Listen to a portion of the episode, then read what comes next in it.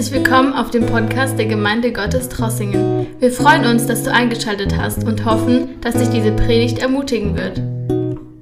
Wir haben heute die Möglichkeit, weiter in unserem Brief, dem zweiten Timotheusbrief, einzutauchen und diese Stellen im vierten Kapitel, Verse 6 bis 8, etwas näher zu betrachten. Ich möchte sie mit euch zusammen lesen aus 2. Timotheus, Kapitel 4, Verse 6 bis 8. Denn für mich ist die Zeit gekommen, Abschied zu nehmen. Mein Leben ist ein Trankopfer geworden, das für Gott ausgegossen wird. Ich habe den guten Kampf gekämpft, ich habe das Ziel des Laufs erreicht. Ich habe am Glauben festgehalten. Nun liegt der Siegeskranz für mich bereit. Die Gerechtigkeit, die der Herr, der gerechte Richter, mir an jenem großen Tag geben wird, und nicht nur mir, sondern auch allen anderen, die ihn lieben und auf sein Kommen warten.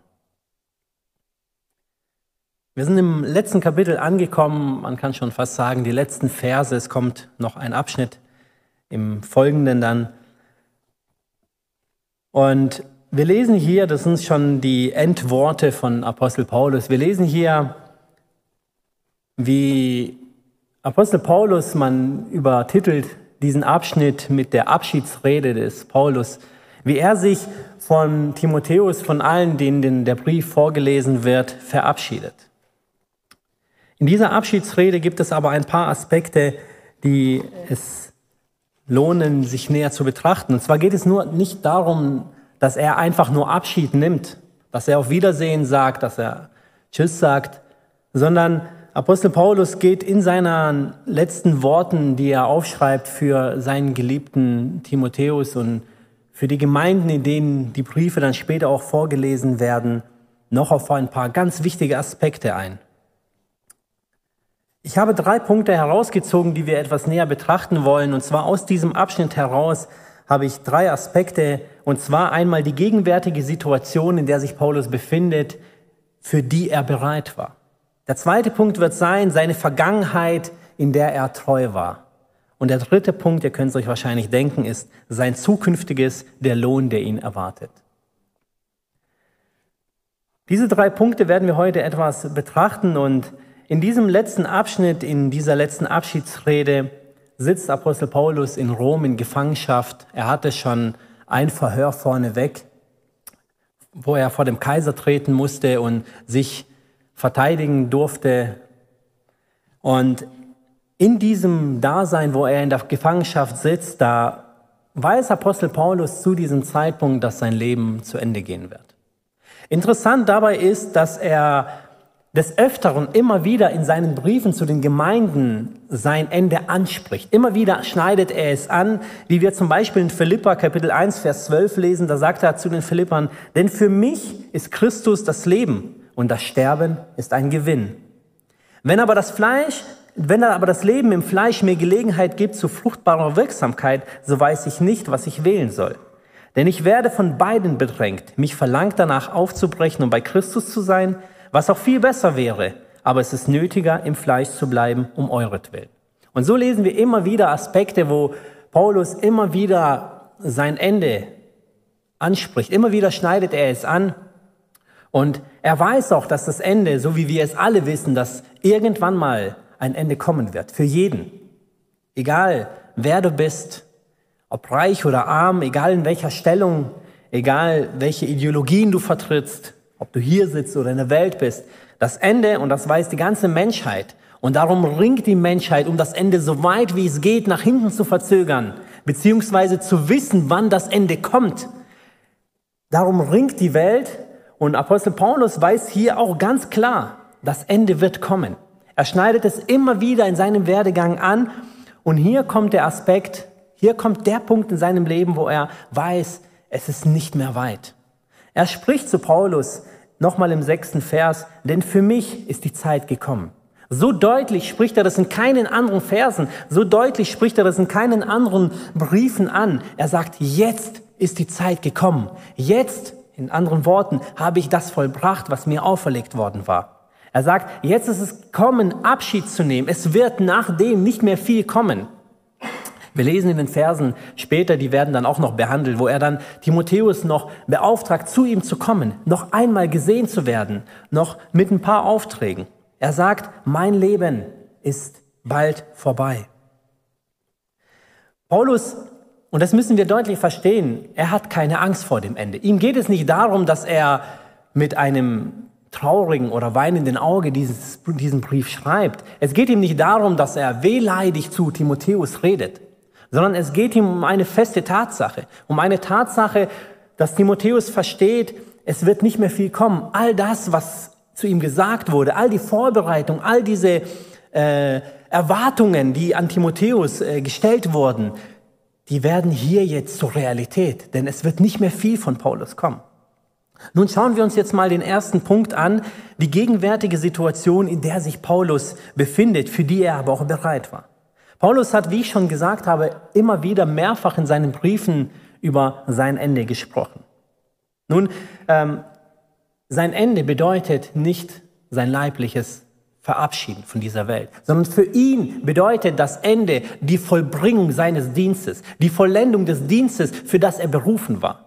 Für ihn gab es keinen anderen Aspekt des Endes seines Lebens, bevor nicht sein Werk vollendet ist.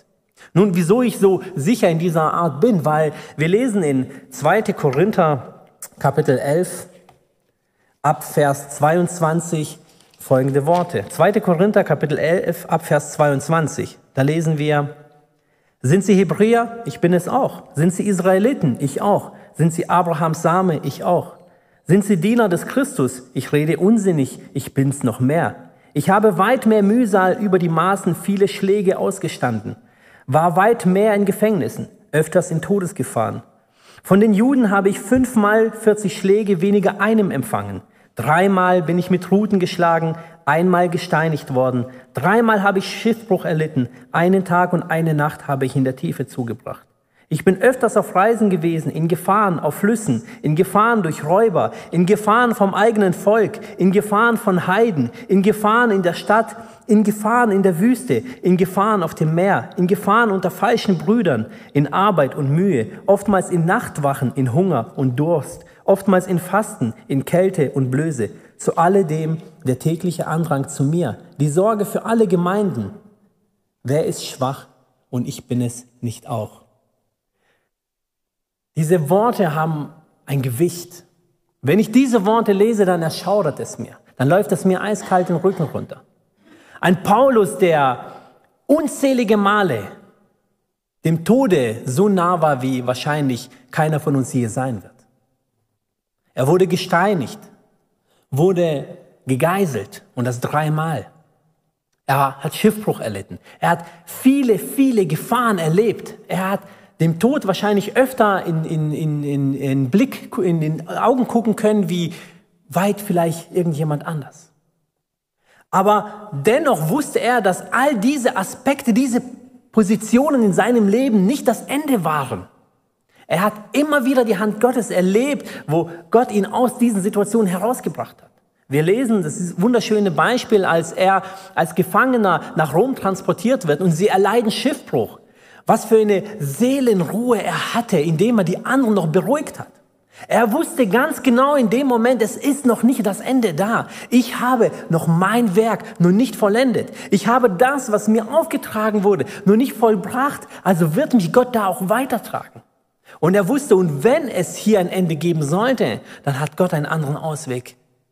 Und deswegen, in dem Moment, wenn er zum Timotheus sagt, die Zeit ist für mich gekommen, Abschied zu nehmen, dann kann ich mir gut vorstellen, dass sein Werk abgerundet ist, dass es vollendet ist, dass er in sich, in dieser tiefen Gemeinschaft des Heiligen Geistes, in der er sich befindet, eine Ruhe bekommen hat, eine Zufriedenheit von Gott, eine Bestätigung durch den Geist Gottes zu sagen, du hast es vollbracht. Es gibt jetzt nur noch ein kleines bisschen, diesen kleinen Weg, den du für mich gehen musst.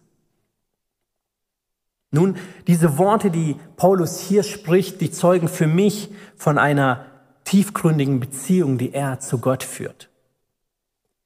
Wir hätten keine Möglichkeit, solche Worte in solch einer Ruhe und Kraft zu sprechen, zu sagen, für mich ist die Zeit gekommen, Abschied zu nehmen. Wir erleben immer wieder, wenn Leute, gerade auch dann, wenn sie uns sehr nahestehen, krank werden oder vielleicht unerwartet aus dem Leben gerissen werden, wie schmerzhaft so etwas ist. Wir erleben es immer wieder, wenn jemand eine Krankheit erleidet und wir sehen, wie der Leib, wie die Krankheit den Leib zerfrisst und wie der Mensch dahin geht. Wie grauenhaft und schmerzhaft sowas ist. Wie Menschen oftmals in solchen Situationen auch ihre Seele irgendwo verlieren, ihren Halt an, an, an, an der Seele verlieren. Dass sie vielleicht in Depressionen fallen, dass sie ihr Lebensinhalt, ihr Lebensmut verlieren. Ich lese in diesen Worten, die Paulus hier spricht, alles andere. Ich lese hier Kraft. Ich lese hier Mut. Ich lese hier Zufriedenheit. Denn er sagt, mein Leben ist ein Trankopfer geworden, das für Gott ausgegossen wird. Paulus ist sich seiner Situation sicher. Er, wie ich schon erwähnt habe, er, hat, er ist nicht wehmütig. Er ist nicht seinem Leben gegenüber in, in, in, in der Frage. Er ist seinem Leben gegenüber auch nicht irgendwo, ähm, dass er sagt, ich habe vielleicht etwas falsch getan oder vielleicht etwas nicht erreicht oder vielleicht habe ich etwas verpasst, sondern er ist sich seiner Position sicher, er ist sich seinem Dienst sicher, er ist sich seiner Aufgabe gewachsen. Er sagt, mein Leben wird jetzt als Trankopfer ausgegossen. Nun, ich habe mich etwas mit dem Trankopfer auseinandergesetzt. Es wurde früher über das Brandopfer drüber gegossen. Und ich habe einige Kommentare dazu gelesen, wie Bibelausleger diese Situation auslegen und ich fand es sehr interessant. Ein Kommentar erwähnt, dass dieses Trankopfer, was Paulus hier erwähnt, als eine Ausgießung, als einen letzten Schritt, als eine letzte Hingabe seines Lebens, das als Opfer gewertet wird, als Brandopfer für Gott. Und sein letztes Dahinscheiden, sein Blutvergießen, seine Hingabe für Jesus ist das Trankopfer, was, was über sein generelles Leben drüber gegossen wird. Über diesem Trankopfer gibt es nur eine einzige weitere Stelle, die hier erwähnt wird. Und zwar, Paulus erwähnte diese Stelle noch einmal in Philippa, Kapitel 2, Vers 17. Da sagt er, und selbst wenn ich zum Tode verurteilt und sterben muss, wenn ich, werde ich mich freuen. Mein Leben ist dann wie ein Trankopfer, das für Gott ausgegossen wird und das eure Opfergabe vervollständigt.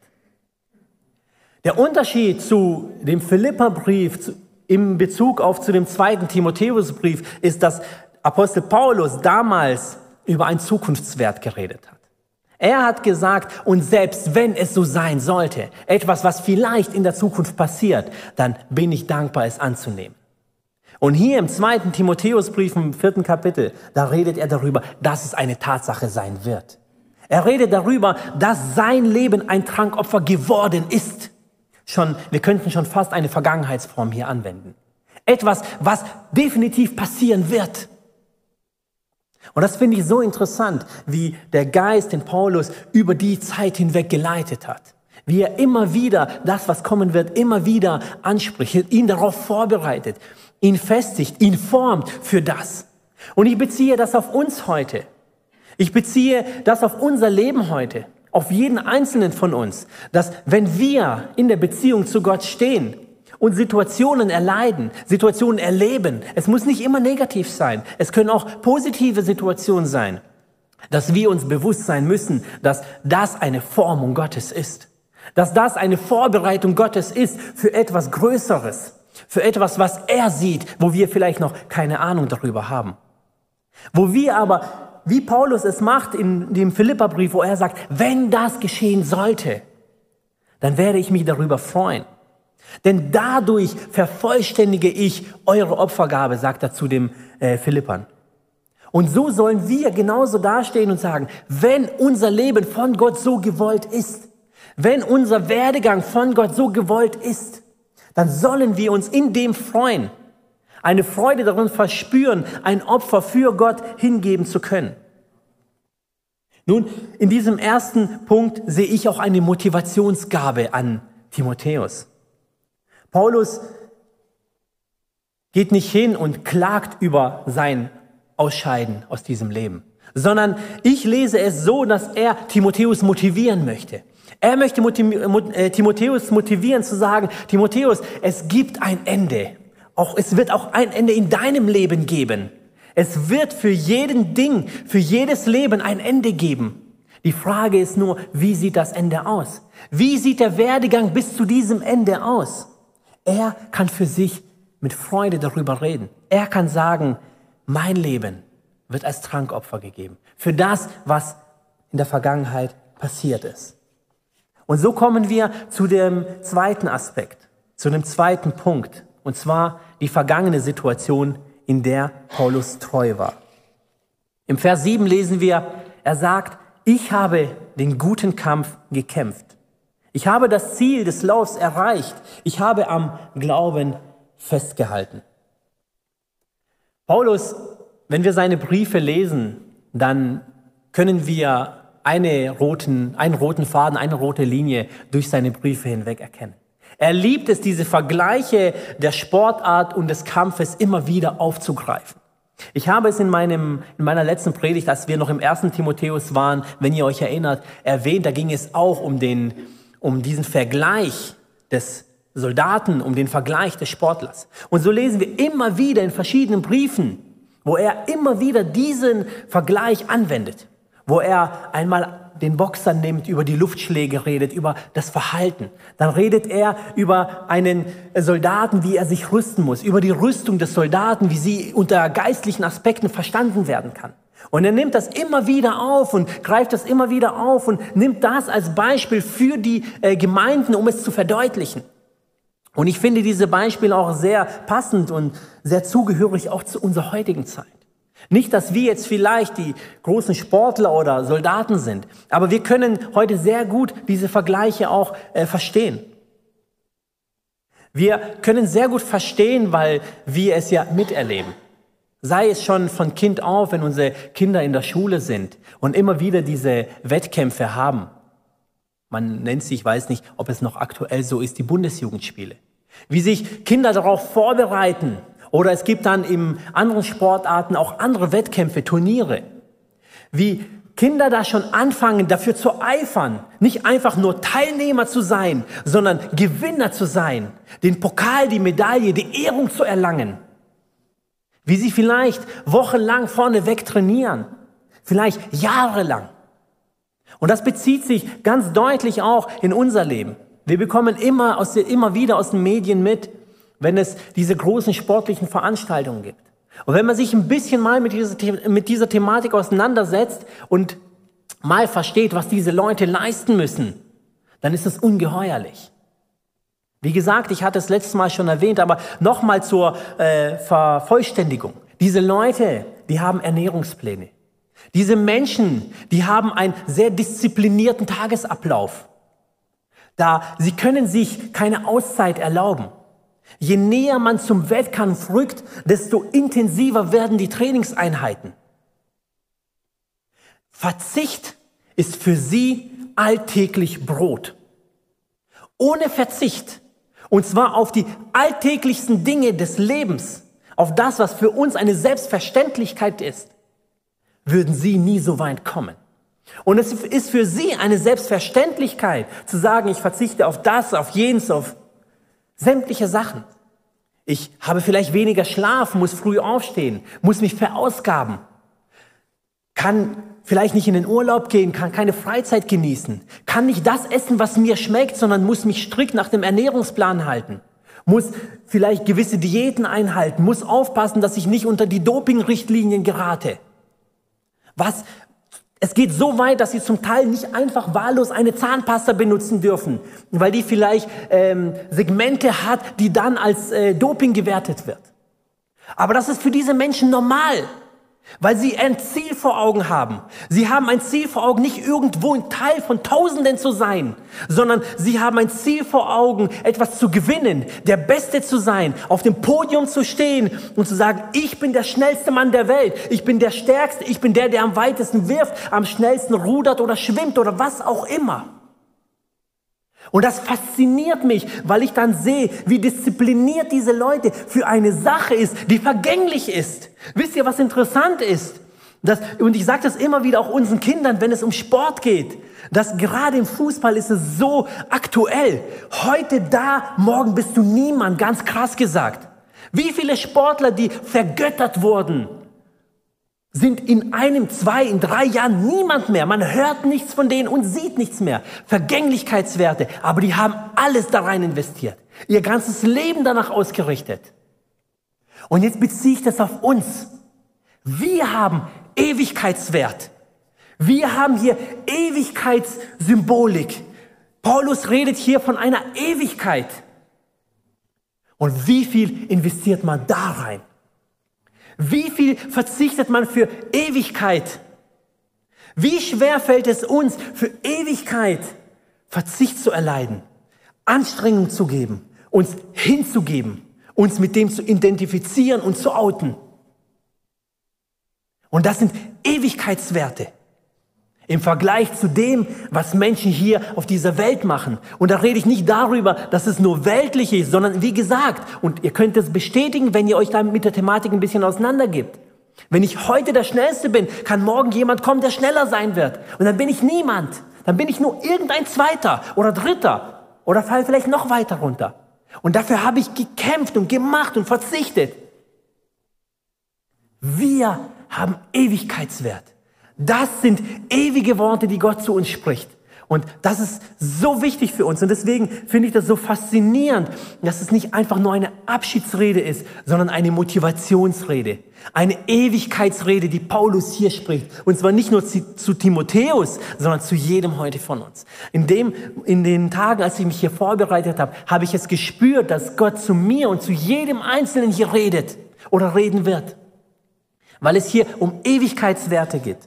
Die vergangene Situation, in der Paulus treu war. Für ihn war es klar, dass er sagt, ich habe den guten Kampf gekämpft. Und diese Unterstreichung, diese Heraushebung ist des guten Kampfes. Er hat sich nicht für die falsche Seite entschieden. Er war nicht auf der falschen Seite, sondern er hat den guten Kampf gekämpft. Er hat den Ewigkeitskampf gekämpft. Er hat das Ziel des Laufes erreicht. Er kommt immer wieder zu den Punkten, wo er immer wieder sagt, wenn du auf der Laufbahn bist, dann musst du als Erster durchs Ziel kommen. Du musst das Ziel erreichen, sonst ist das, was du getan hast, vergebens. Wenn du anfängst und es nicht vollendest, dann bringt es dir nichts. Er kann hier wirklich mit erhobenem Haupt sagen, ich habe den guten Kampf gekämpft. Ich habe das Ziel des Laufes erreicht. Ich habe am Glauben festgehalten.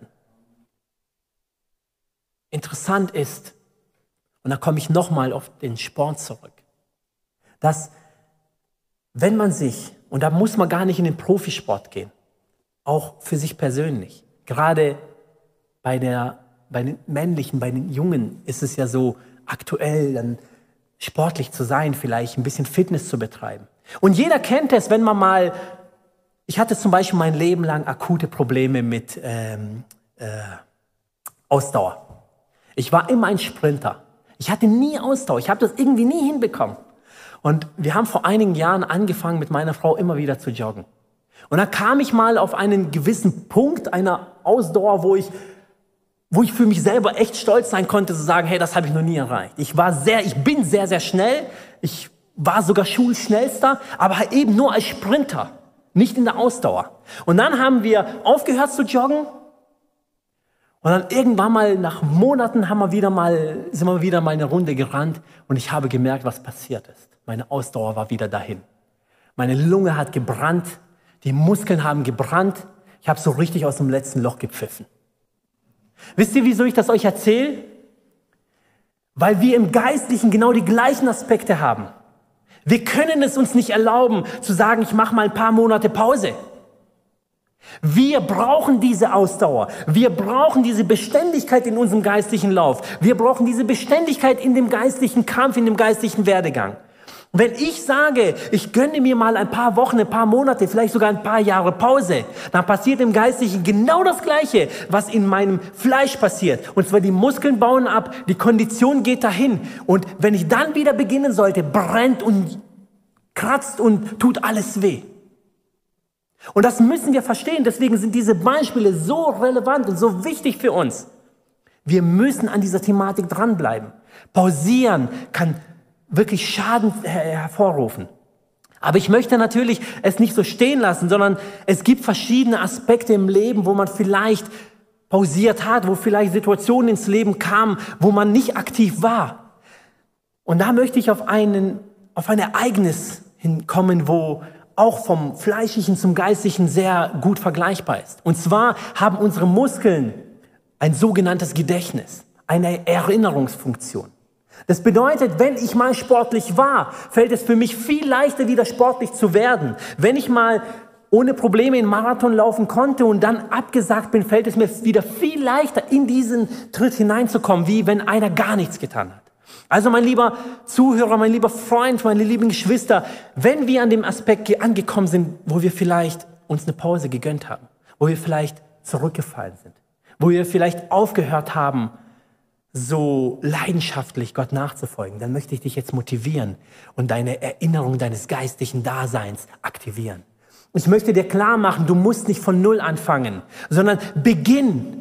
Komme da wieder rein und du wirst wieder schneller da sein, wie vielleicht einer, der gar nichts gemacht hat.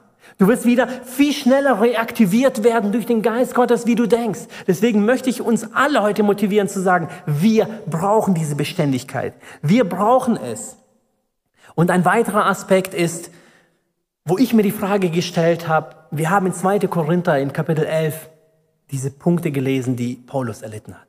Und ich bin sicher, dass es noch nicht alles war. Ich bin sicher, wenn er sagt, ich habe viele Gefahren da und dort und jenes erlebt, dass die Latte wahrscheinlich sehr, sehr lang wäre. Ich habe mich gefragt, wie kann ein Mann das durchstehen und trotzdem so voller Eifer so voller Hingabe, voller Liebe sagen, ich habe meinen Kampf gekämpft, den guten Kampf. Ich habe den Lauf vollendet. Und dann komme ich zu dem dritten Aspekt, in dem er sagt, ich habe am Glauben festgehalten.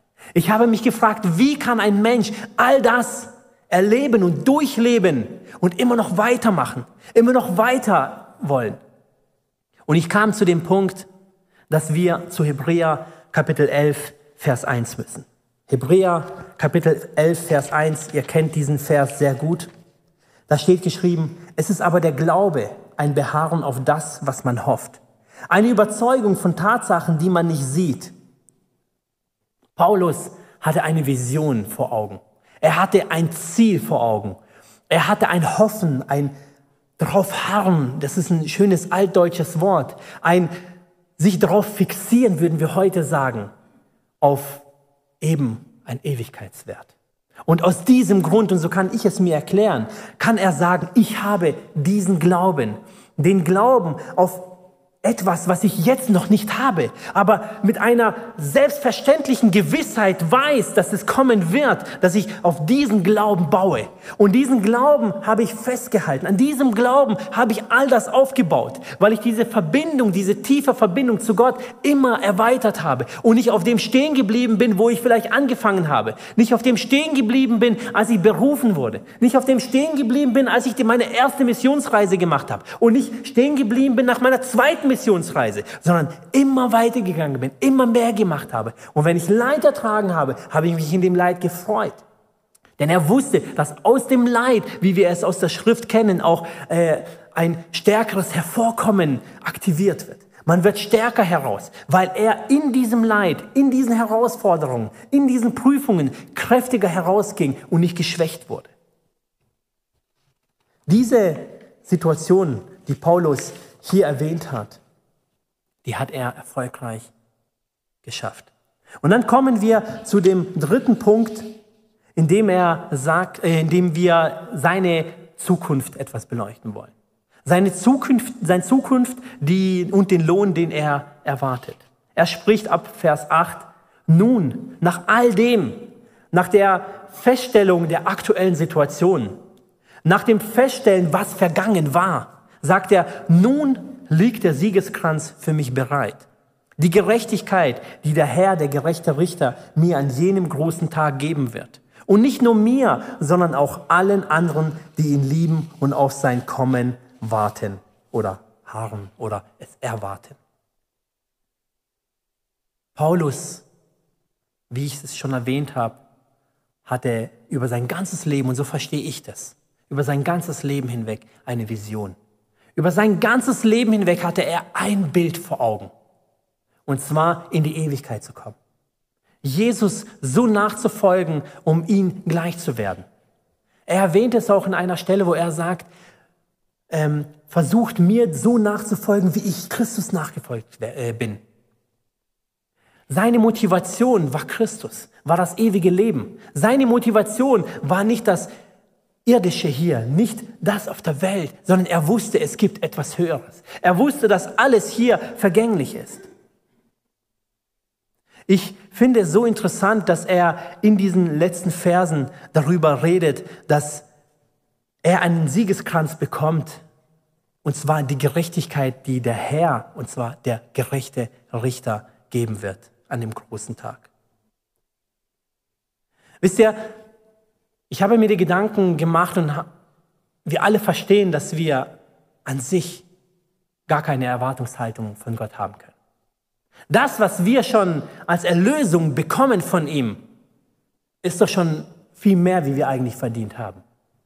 Es ist klar für uns, dass wir nicht in der Position stehen, von Gott irgendwas zu fordern, von Gott oder von Gott irgendwas zu verlangen oder einen Anspruch zu stellen für etwas, was wir vielleicht hier auf dieser Erde bewirkt haben.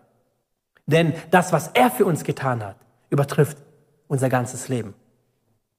Aber und da komme ich auf den gerechten Richter. Aber, und da kann ich sagen, Gott sei Dank, wir dienen nicht einem Gott, der ungerecht ist. Wir dienen nicht einem Gott, der nach Laune handelt. Wir dienen nicht einem Gott, der vielleicht jeden unterschiedlich behandelt, sondern wir dienen einem gerechten Gott. Wir haben eine Verheißung von ihm, eine Zuversicht von ihm, nicht nur die Erlösung in Anspruch nehmen zu dürfen, sondern wir dürfen den Siegeskranz eines Tages in Empfang nehmen können. Wir dürfen eine Belohnung für das bekommen, was wir hier auf dieser Erde für ihn verrichtet haben. Zusätzlich als Bonus zu dem, dass er unsere Schuld getragen hat.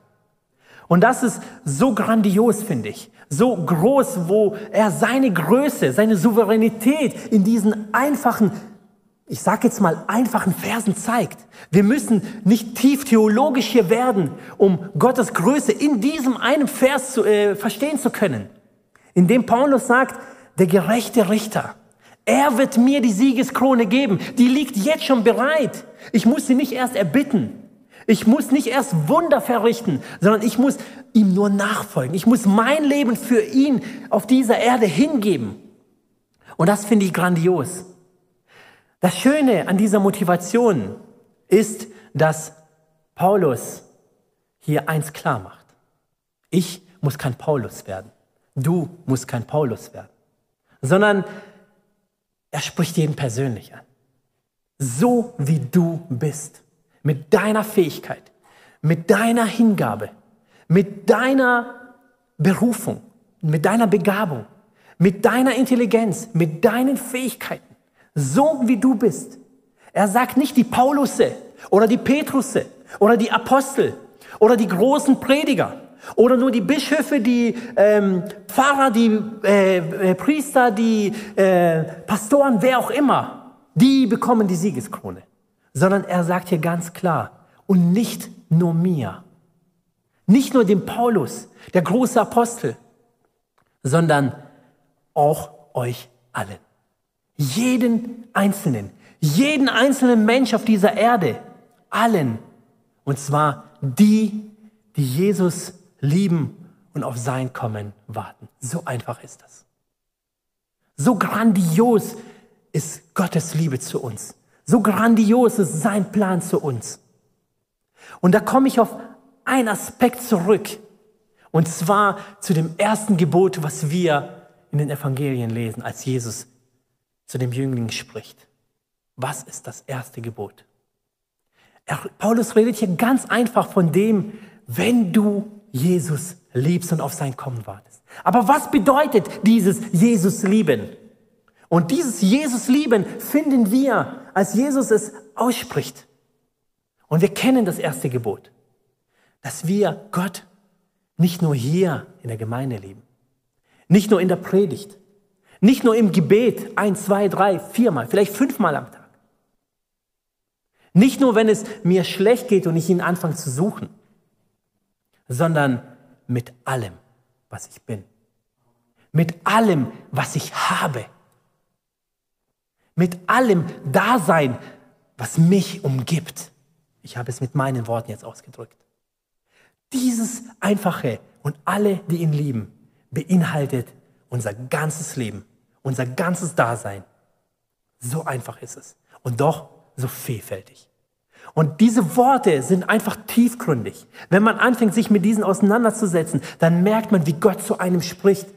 Wie er sagt, ich erwarte etwas von dir. Ich will, dass du mich liebst, aber nicht oberflächlich.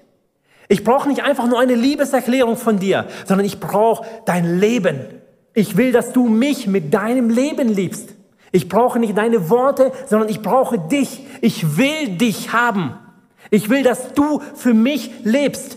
Ich will, dass du für mich atmest, dass du für mich redest, dass du für mich wirkst, dass du auf mich wartest. Wisst ihr, und das ist, was ich zu Beginn gesagt habe, die Menschheit, die will die Zukunft wissen. Es gibt so viele Menschen, die viel Geld dafür ausgeben, damit irgendeine Wahrsagerin oder irgendwelche ähm, okkulten Sachen, denen vielleicht irgendwie ein Aspekt ihrer Zukunft sagen. Vielleicht, wie es weitergeht, ob sie gesund bleiben oder nicht, ob sie gut heiraten werden oder nicht, oder vielleicht wann sie sterben, wie alt sie werden, was auch immer. Weil der Mensch dieses Bedürfnis hat, zu wissen, was passieren wird. Weil er nach etwas sucht, was vergänglich ist. Weil er versteht, dass es Ewigkeit gibt aber er vielleicht auf dem falschen Weg ist.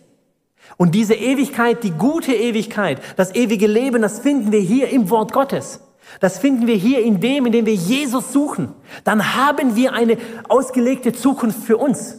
Nicht, dass wir wissen, was morgen passiert, sondern dass ich weiß, wenn ich sterbe, wo ich hinkomme. Das ist doch viel mehr wert, wie zu wissen, ob ich 90 werde oder 70 werde. Es ist viel mehr wert zu wissen, was nach meinem Abscheiden von diesem Leben passiert, wie ob ich, dass ich weiß, ob ich hier erfolgreich werde, gesund oder krank bin. Und wenn wir uns das verinnerlichen, ja, ich weiß, es ist schwer, es ist viel Theorie. Und wenn es in die Praxis geht, wenn es einen selber betrifft, wenn man krank wird, wenn man Leid erfahren muss, wenn man Schmerzen hat, wenn es nicht so läuft, wie, es uns, wie wir es uns vielleicht vorstellen, wenn wir die neben uns sehen, denen es viel besser geht, denen es so richtig von der Hand läuft und du selber mühst dich ab und du denkst, warum? Dann ist es schwer. Ich weiß es. Ich rede hier einfach. Das verstehe ich. Aber es ist wichtig, dass wir das aussprechen. Es ist wichtig, dass wir es verinnerlichen. Es ist wichtig, dass wir es proklamieren. Und zwar nicht ich für euch, sondern ich für mich und ihr für euch. Es ist wichtig, dass wir aufstehen und sagen, Herr, das, was wir von dir gehört haben, dein Wort, diese tiefen Worte, diese, diese ewigen Worte, diese ewige Motivation, die, in der wir leben sollten, die möchten wir verinnerlichen, die möchten wir verstehen. Und wir verstehen, dass wir Kraft von ihm brauchen. Wir verstehen, dass wir in dem Glauben bleiben müssen für ihn, an ihm. Und dann können wir auch eines Tages sagen, wir haben den guten Kampf gekämpft. Wir haben den Lauf vollendet. Jetzt liegt für uns die Siegeskrone bereit, die der gerechte Richter an dem Tag für mich bereithält, wo ich vor ihn treten werde, wo er sie mir aufsetzen wird, wo ich ihm meine Früchte, die ich hier auf dieser Erde gebracht habe, darbringen kann, wo ich sagen kann, Herr, du hast mir drei Talente gegeben und ich habe aus diesen drei noch drei weitere gemacht. Herr, du hast mich da hingesetzt und ich habe deinen Namen weitergegeben, diese Liebe weitergegeben, diesen Ewigkeitswert weitergegeben. Wie wundervoll ist es? Wir haben, ich habe einmal äh, mit meiner Freundin Predigt gehört von Bayless Conley und er erzählte einmal, dass er eine Freundin getroffen hat, die er vor einiger Zeit, als er noch ungläubig war, kannte. Und diese Freundin zu der Zeit, als er selber noch nicht zu Christus gefunden hatte, hat ihm nichts von Jesus erzählt. Und als er sich dann zu Jesus bekehrt hat, sein Leben gewandelt hat, trifft er sie Jahre später und erfährt dann, dass sie auch ein Christ ist. Und er war regelrecht erbost und er hat gesagt, was machst du? Du hast mir den, zu dem Zeitpunkt das Ewigkeitswert enthalten. Du hast mir die Ewigkeit vorenthalten. Du hast mir nicht erzählt, dass es viel mehr gibt wie das, was ich lebe. Und ich glaube, wir sollten viel mehr so leben. Wir sollten viel mehr diesen Aspekt haben, dass es nicht nur für uns gilt, sondern für die ganze Welt. Dass es unsere Verpflichtung ist, die Verlorenen zu Christus zu führen. Wir können sie nicht zwingen, aber es ist unsere Pflicht, von dieser Ewigkeit zu erzählen, durch unser Leben zu proklamieren, vorzuleben. Denn wir werden uns doch da irgendwo schuldig machen, wenn Leute um uns herum, die uns umgeben haben, nichts von Jesus mitbekommen haben und verloren gehen. Wir werden doch da irgendwo zur Rechenschaft gezogen werden, wenn wir die gute Botschaft, das Evangelium den Menschen vorenthalten haben, die uns umgeben haben. Und das spreche ich in erster Linie zu mir. Und ich glaube, deswegen ist es so wichtig, dass wir diese Stellen immer wieder durchgehen. Dass wir immer wieder herkommen. Und auch wenn viele Stellen vielleicht unzählige Male schon gepredigt wurden, so enthüllt die, der Heilige Geist immer wieder etwas Neues, was tiefgründigeres. Immer wieder spricht der Heilige Geist erneut zu einem persönlich. Und auch wenn heute nur einer da sitzt, der sich angesprochen wird, angesprochen fühlt, dann danke ich Gott dafür. Weil ich weiß, wie wichtig das ist für jede einzelne Seele, die diese Worte aufnimmt. Wie sieht unsere Gegenwart aus? Wie sieht deine und meine Gegenwart jetzt aktuell aus? Wenn du jetzt deinen geistlichen Lebenslauf schreiben müsstest, ganz aktuell, es geht nicht mehr weiter wie jetzt aus diesem Abend heraus. Was steht auf deinem geistlichen Lebenslauf? Was steht auf meinem geistlichen Lebenslauf? 1986 geboren und dann bis 2022. Was habe ich geistlich erreicht? Was habe ich geistlich vollbracht? Was steht in unserem geistlichen Lebenslauf? Und ich glaube, genau aus diesem Aspekt heraus redet heute der Heilige Geist zu jedem Einzelnen von uns, dass wir unser Lebenslauf ab heute vielleicht neu schreiben. Dass wir vielleicht einen Punkt setzen und sagen, 31. August 2022, am 1. September hat etwas Neues begonnen. Eine Veränderung begonnen. Eine Hingabe begonnen. Ein Glauben begonnen, der tiefgründig ist. Ein Verzicht begonnen. Jeder persönlich. Nochmal, wir müssen nicht alle Paulusse, Petrusse oder Apostel sein. Jeder persönlich. Und das spreche nicht ich heute, sondern das spricht heute der Heilige Geist. Zu mir und zu euch. Und ich möchte mit diesen Worten heute ins Gebet gehen. Ich lade euch ein, mit mir aufzustehen und das ins Gebet zu tragen. Amen. Allmächtiger Vater im Himmel, wir preisen deinen heiligen Namen und wir loben dich von Herzen dafür, dass wir vor dir stehen dürfen und dich anbeten dürfen. Wir danken dir dafür, dass du dein Wort uns zur Verfügung gestellt hast. Dieses lebendige und heilige Wort, Herr, wo Ewigkeit hervorruft wo uns zur Ewigkeit zieht, mein Heiland. Ich danke dir dafür, dass du heute genauso aktuell bist wie damals, als es geschrieben wurde. Dass dieses Wort inspiriert von deinem Geist geschrieben wurde. Dass du das Wort bist, Jesus, das heute zu uns spricht, wo uns berührt im Innersten, Herr. Ich danke dir dafür, dass du uns sensibilisieren möchtest, heute einen Punkt zu machen, um unseren Lauf zu verändern durch dich dass dein, dass dein Geist heute auch eine Veränderung in jedem von uns bewirkt. Wir sind abhängig von dir, von deiner Gegenwart. Wir sind abhängig von dir, von deiner Kraft. Und ich bin mir dessen bewusst und ich danke dir auch dafür, dass wir es nicht selber vollbringen müssen. Herr, wir müssen nicht alleine diesen Kampf kämpfen, sondern du bist da. Du hast gesagt, ich werde bei euch sein bis am Ende der Welt, bis weit über unser Leben hinaus. Und ich danke dir dafür, dass wir uns darauf berufen dürfen, auf deine Kraft, auf deine Stärke, dass dein Geist nicht nur mit uns ist, sondern in uns ist, der uns leitet, der uns Gedanken, Ideen gibt, der uns Kraft gibt, Herr, der uns Worte gibt. Und ich danke dir dafür, Herr.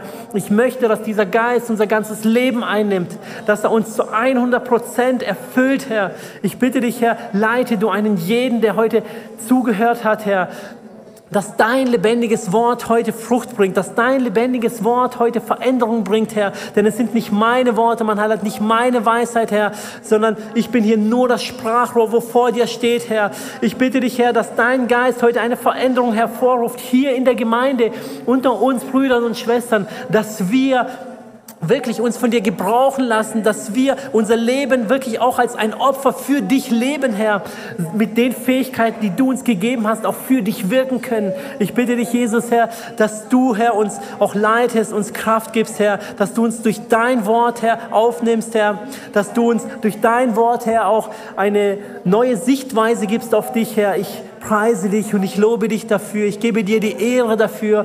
Ich danke dir, dass du, Herr, uns ein Leben vorgelebt hast. Ich danke dir, Jesus, dass du auf diese Erde kamst, Herr, und für uns unsere Schuld aufgenommen hast, für uns gestorben bist, Herr.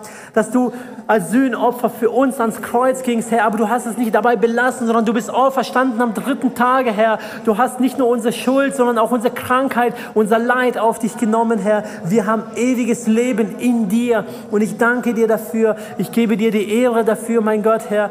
Und ich danke dir dafür, dass es auch da keinen Schlussstrich gibt, sondern dass wir auch weiterhin in unserem Leben für dich, Herr, auch eine Gewissheit haben, dass wir eine Siegeskrone bei dir erlangen können, Herr, indem wir dir nachfolgen nachfolgen, indem wir unser Leben für dich leben, Herr, indem wir unser Leben für dich aufopfern, mein Gott, Herr. Denn das, was wir hier haben, das, was wir hier sind, das ist vergänglich, Herr. Aber was wir bei dir haben, das ist ewig. Und ich möchte, dass wir diesen Punkt, Herr, permanent vor Augen haben, dass wir es in unserem Leben tragen, jeden Tag aufs Neue uns verinnerlichen und gewiss werden, Herr, wo wir stehen und was du für uns bereitet hast, mein Heiland. Ich bitte dich, Herr, sensibilisiere du uns für dein Wort, für dein Reden. Öffne du uns die Ohren, Herr. Öffne du uns unsere Augen, Herr. Öffne du uns unser Herz, dass dein Wort, Herr, auf ein fruchtbares, auf fruchtbaren Boden fällt in unserem Leben und Samen bringt und der Samen auch Frucht bringt, Herr dass es eine Frucht bringt, die dir wohlgefällig ist. Ich bitte dich, Herr, leite du uns auch den weiteren Abend, Herr. Segne du uns in dieser Gebetszeit, mein Heiland, Herr. Sprich du zu uns allen, mein Heiland. Wirke du in einem jeden einzelnen Herzen, auch als Gemeinde, auch die, die heute nicht hier sind, mein Heiland. Wirke du auch bei ihnen und segne du sie, mein Heiland, Herr. Dein Geist soll bei ihnen sein und sie leiten und sie führen. Ich gebe dir die Ehre, die Anbetung und den Ruhm. Amen. Danke, dass du unsere Predigt angehört hast. Wenn dich die Botschaft angesprochen hat, dann teile sie gerne mit deinen Freunden und Bekannten, dass auch sie diese Predigt hören können. Wir wünschen dir Gottes Segen.